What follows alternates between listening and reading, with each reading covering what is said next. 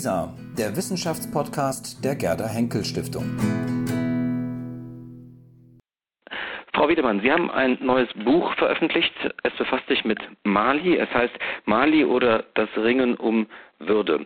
Ringen um Würde, was bedeutet das in Ihrem Buch? Nun, der einfachste Teil der Antwort ist vielleicht dass, zu sagen, dass Mali zu den ärmsten Ländern der Welt gehört und dass Mali in Armut lebt, aber nicht in Elend und dass das Ringen um Würde eigentlich darin besteht, ständig eigentlich jeden Tag wieder auf diesem Unterschied zu bestehen, auch in Krisenzeiten. Für mich macht sich der Unterschied zwischen Armut und Elend an den gesellschaftlichen Strukturen fest. Zum Beispiel in der Hauptstadt Bamako gibt es keine Obdachlosen obwohl ständig Leute sogar vertrieben werden oder Leuten die Häuser abgerissen werden, wie auch immer. Aber es gibt keine Obdachlosen, weil die Leute immer von Familienverbänden, Bekannten aufgefangen und aufgenommen werden. Das ist jetzt nur ein Beispiel, aber das ist, glaube ich, wesentlich zu sehen, dass auch ein armes Land in dem Sinne tatsächlich auch um seine Würde kämpfen kann, indem es verhindert, eben Elend abzusacken. Also funktioniert Mali sozusagen nicht als Folie, wie man sie oft hierzulande kennt in der Berichterstattung über Afrika, als ein Katastrophenland. Also ich selber, ich sehe Mali nicht so, obwohl es natürlich dort gerade jetzt in den letzten zwei, drei Jahren eine Reihe von schweren Krisen gegeben hat und es ja auch immer wieder Meldungen gibt, dass zum Beispiel die malischen Kinder unterernährt sind. So gesehen hat es natürlich immer einen gewissen Katastrophenanteil in sehr vielen Lebenszeiten sozusagen des Landes. Aber ich würde generell die Sahelzone nicht so sehen, wie wir sie sehr oft sehen, nämlich als eine Zone von sozusagen naturgegebener Dürre und eines quasi naturgegebenen Elends. Das ist eigentlich nicht der Fall. Ein Beispiel dafür ist, dass es ja sogar das sogenannte Landgrabbing in Mali gibt, also dass sich zum Beispiel reiche arabische Länder größere Teile von Landes sozusagen reservieren lassen, um dort für ihre eigenen Zwecke anzubauen. Das heißt also, es gibt durchaus bebaubares Land in Mali. Wenn es so viel gibt, dass man sogar Ausländern was davon abgeben kann, gibt es auch eigentlich genug für die eigene Bevölkerung. Das ist jetzt nur ein Beispiel. Natürlich fehlt es in Mali an ganz vielem, aber ich denke, man sollte ein Land der Sahelzone nicht automatisch als dem Elend anheimgegeben betrachten. Hm. Ihr Buch ist eigentlich in einer gewissen Weise hochaktuell, denn wir haben in Mali derzeit eine kriegerische Auseinandersetzung. Wie schätzen Sie die Situation ein? Na, ich denke, Mali ist ein Beispiel dafür geworden, dass eine westliche Militärpräsenz, also es hat ja vor mehr als zwei Jahren dort eine vor allen Dingen französische Militärintervention gegeben und es gibt weiterhin alle möglichen ausländischen Soldaten im Land, dass also eine westliche Militärpräsenz ein Land nicht unbedingt sicherer macht, sondern durchaus sogar die Zonen von Unsicherheit ausdehnen kann. Mhm. Es gab jetzt zuletzt zum ersten Mal überhaupt ein Attentat in der Hauptstadt Bamako. Das muss man sich so vorstellen, dass das Land sehr groß ist. Die Hauptstadt ist ungefähr 2000 Kilometer entfernt von dem malischen Norden, der also immer als Krisengebiet durch die Medien gegangen ist. Dort war es eigentlich bisher ruhig. Man hat dann jetzt durch die Anwesenheit von UN Blauhelmen und anderen, vor allem aber auch französischen Soldaten, hat man die Sicherheit massiv verstärkt in der Hauptstadt. Zugleich ist es dort zum ersten Mal jetzt zu einem Attentat mit mehreren Toten auf einen Nachtclub gekommen, der eben halt sehr stark von Ausländern besucht wird. Also man sieht dort, ich will jetzt natürlich nicht die Terroristen von der Schuld freisprechen, keineswegs, aber man sieht dort, dass also eine Verstärkung von Sicherheit, aber ganz stark durch ausländische Kräfte dazu führen kann, dass Zonen größerer Unsicherheit entstehen. Mhm. Das ist in einer gewissen Weise umso überraschender, weil Mali ja vor allem im Westen immer als ein Vorzeigemodell gefeiert wurde für ja, gelungenen Demokratie-Import oder die Etablierung von westlichen Demokratiestandards in Afrika. In Ihrem Buch bezweifeln Sie das. Warum? Also ich habe Mali zum ersten Mal 2007 besucht. Mein Buch ist insgesamt durch Recherchen über sechs Jahre entstanden, zwischen 2007 und 2013. Und 2007 war also jetzt ungefähr fünf Jahre vor Ausbruch der aktuellen Krise, wo man gesagt hat, oh hoppla, da ist eine Modelldemokratie plötzlich beseitigt worden. Mir war eigentlich schon nach meinen ersten Wochen in Mali im Jahr 2007 klar, dass sich die Mehrheit der Bevölkerung in dieser Art von Demokratie nur als Statisten begreift. Hm. Und dazu gibt es viele Gründe. Die beiden wichtigsten Gründe sind, es ist dort ein Parteiensystem entstanden. Man kann sagen, ein Parteiensystem westlichen Zuschnitts, das aber so aussieht, dass ungefähr 150 Parteien, die meisten ohne ein Programm, entweder gegeneinander konkurrieren oder sich untereinander verbünden, um sozusagen an die Fleischtöpfe von Abgeordnetendiäten, Etats und so weiter zu kommen.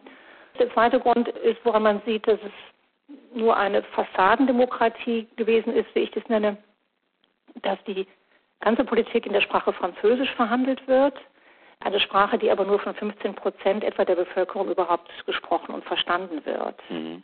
Also die Masse der weiterhin bäuerlichen Bevölkerung in Mali, 75 Prozent leben weiterhin vom bäuerlichen Familieneinkommen, hat sich faktisch zumindest von der nationalen Politik überhaupt nicht repräsentiert gesehen.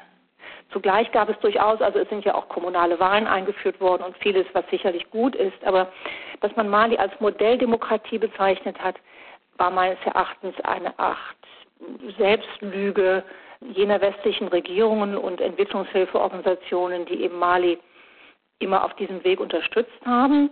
Und der Weg bestand eigentlich darin, dass man ganz stark die westlichen Vorgaben erfüllt hat, also Privatisierung, Schulden abbezahlen und so weiter, obwohl man es kaum konnte. Und man dabei zum Beispiel sogar die Lehrerfortbildungseinrichtungen schließen musste während zugleich sich eigentlich die Bevölkerung immer mehr enttäuscht von dieser Art Demokratie abgewandt hat. Mhm. Wenn man Demokratie mit Moderne gleichsetzt, müsste man ja fast sagen, dass diese Art der Moderne nicht zum Erfolg geführt hat. Sie sprechen in Ihrem Buch von einem eigenen Weg, den die Malier eigentlich gehen müssten in eine Moderne. Wie könnte so ein Weg aussehen und was sind Voraussetzungen dafür? Naja, ich würde Ihnen ein kleines bisschen widersprechen wollen. Ich denke, man kann nicht automatisch sagen, dass Demokratie etwas mit Moderne zu tun hat. Es ist sicherlich so, dass es in Mali zum Teil einen gewissen Widerstand gibt dagegen, dass in einer Demokratie jede Stimme gleichermaßen zählt. Also, dass das junge, unverheiratete Mädchen aus dem Dorf genauso viel zu sagen hat bei einer Abstimmung wie der 70-jährige Dorfchef. Dagegen gibt es sicherlich zum Teil Widerstände. Aber ich glaube, das größere Problem war, dass es eben halt nicht wirklich eine Partizipation der Bevölkerung gegeben hat und dass man seine Wählerstimme leichten Herzens verkauft hat, weil sie gar keinen Wert hatte, weil man dafür lieber umgerechnet 1,50 Euro eingesteckt hat, um damit über den Tag zu kommen, weil man gesagt hat, ob ich wähle oder nicht, ist eigentlich egal.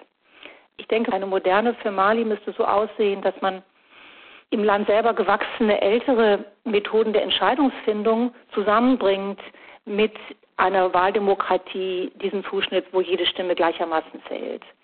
Also ich denke, die Malier müssen sicherlich zum Teil kulturelle Vorbehalte überwinden, was sozusagen die Gleichwertigkeit aller Mitglieder in der Gesellschaft angeht. Das ist das eine. Aber zum anderen, denke ich, sind sie überhaupt nicht gezwungen, sich einer Parteiendemokratie anzupassen, die bei uns im Westen so halbwegs funktioniert, aber die hier eben über 150 Jahre oder mehr entstanden ist. Sondern ich denke, es gibt in Mali Konsensfindungsmethoden, wie zum Beispiel eben halt das sehr lange Gespräch in einem Dorf oder in einer anderen Gemeinschaft, wo man so lange miteinander redet, bis man eine Lösung gefunden hat, bei der niemand das Gesicht verliert, also wo es eben nicht Verlierer im eigentlichen Sinne gibt. Und die Wahldemokratie, wie sie die Malier erlebt haben, hingegen zielte darauf ab, dass es einen Gewinner, einen Verlierer gibt, zum Beispiel bei den Präsidentschaftswahlen. Und das ist etwas, was vielen Leuten so nicht behagt. Das liegt vielleicht auch mit daran, dass man halt unter sehr prekären Lebensumständen lebt, wirtschaftet und auch unter sehr prekären Lebensumständen zumindest an der Basis auch nur Politik machen kann. Das heißt also, es ist etwas anderes. Hier wird der Wahlverlierer einer Opposition und ist trotzdem wunderbar ausgestattet mit allen möglichen Diäten, Büros, großen Mitarbeiterstäben. Das ist natürlich im Mali nicht der Fall. Jemand, der verliert, der ist dann sozusagen ausgeschlossen von den Ressourcen. So ist es zumindest an der Basis. Das ändert sich jetzt allmählich auf nationaler Ebene. Also erstmals gibt es jetzt im Parlament auch jemanden, der sich als Oppositionsführer versteht, also der von daher auch erstmals jetzt Opposition selber als einen gewissen Wert begriffen hat und nicht alleine als Verlust.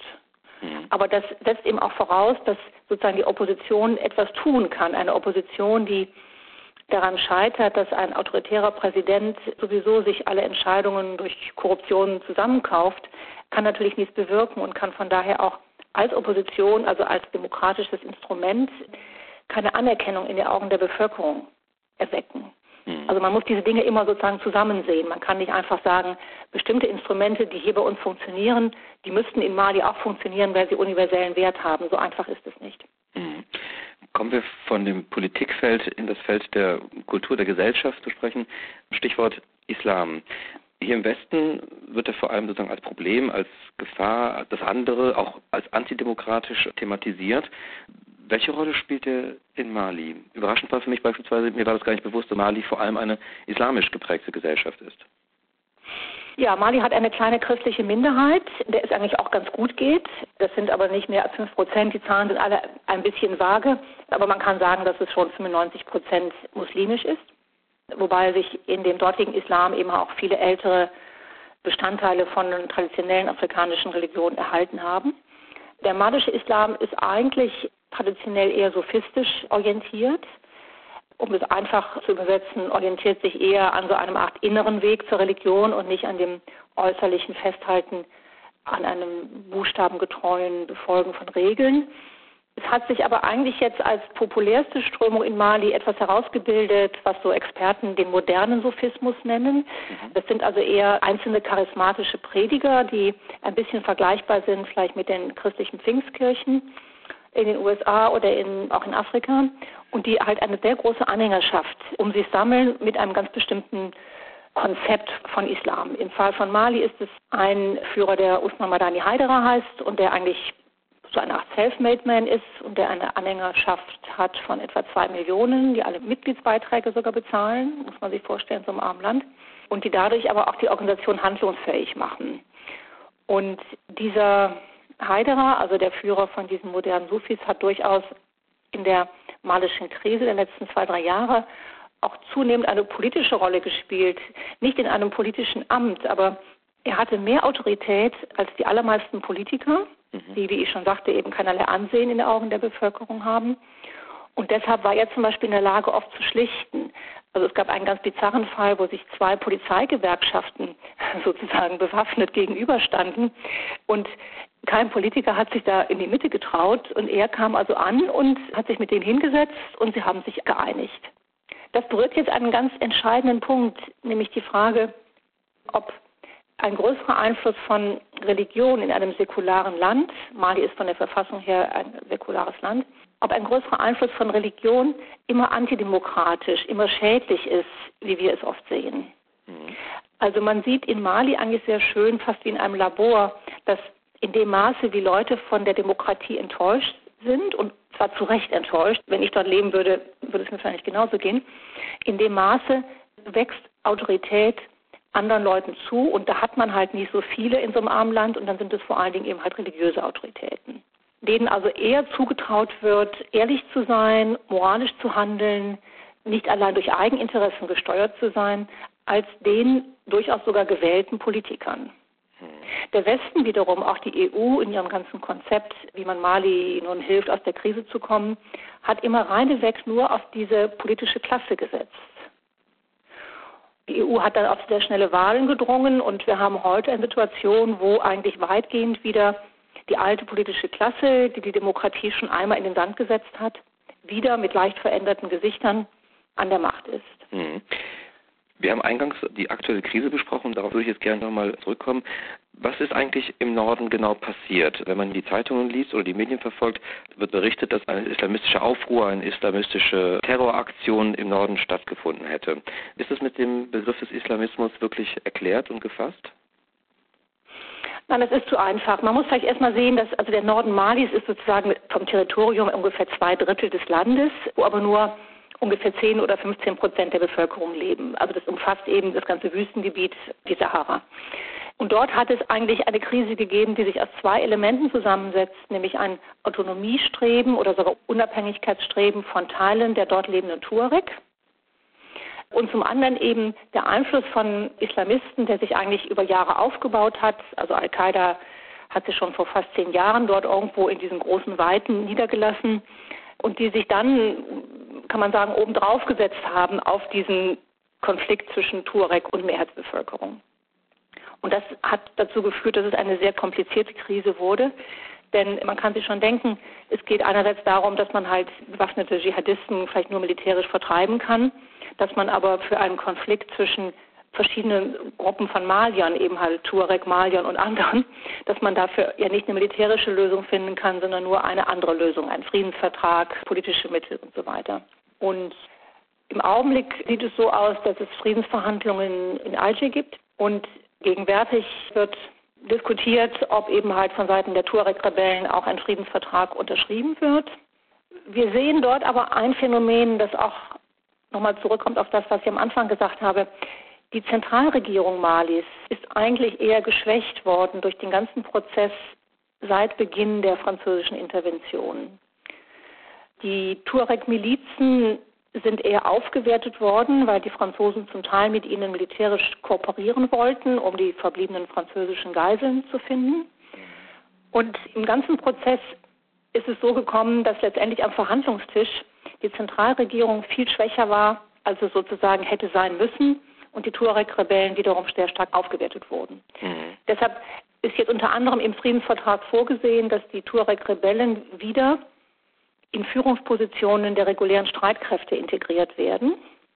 Das sind nebenbei die Streitkräfte, die unter anderem von der Bundeswehr gegenwärtig in einem Ausbildungsprogramm trainiert werden. Wo es also passieren kann, dass sozusagen ein kleiner Soldat, der jetzt gerade von der Bundeswehr ausgebildet worden ist, kriegt also als Kommandanten vorgesetzt einen ehemaligen Rebellen, der auf diesen Posten nur gekommen ist, weil er halt vorher bewaffnet gegen den Staat gekämpft hat. Das ist also ganz schwierig und wird auch von der malischen Mehrheitsbevölkerung im Augenblick nicht verstanden und möglicherweise auch nicht gebilligt werden. Mhm. Wir haben also wieder eine Situation, wo sozusagen unter internationale Hilfe, auch Hilfe seitens der EU, ist ein Friedensvertrag ausgehandelt worden, mit dem aber die Mehrheit in Mali nicht einverstanden ist. Also wieder eine schwierige Situation und von daher, wenn der Friedensvertrag jetzt unterzeichnet wird, glaube ich nicht, dass es sehr schnell einen dauerhaften Frieden in Mali gibt. Mhm. Sie haben das Thema Schulden auch angesprochen und das ist auch ein ganzes Kapitel in Ihrem Buch. Die Schulden, die Mali hat, inwiefern verhindern Sie, dass Mali auf einen Weg kommt, der dem Land auch vielleicht Prosperität bringen kann, der dem Land auch eine gewisse Würde vielleicht auch zurückgeben kann? Also ich bin keine Wirtschaftswissenschaftlerin, aber ich glaube, dass die Schulden gegenwärtig in Mali nicht das größte Problem sind, sondern das größere Problem ist eigentlich, dass Mali von seinen Bodenschätzen, vor allem vom Gold, nicht ausreichend selber profitiert. Obwohl es dort in großen Mengen abgebaut wird, aber die Verträge sind so, dass Mali davon selber nicht genug hat. Ganz im Unterschied jetzt zum mittelalterlichen Mali-Reich, was irgendwie berühmt war wegen seiner Goldschätze.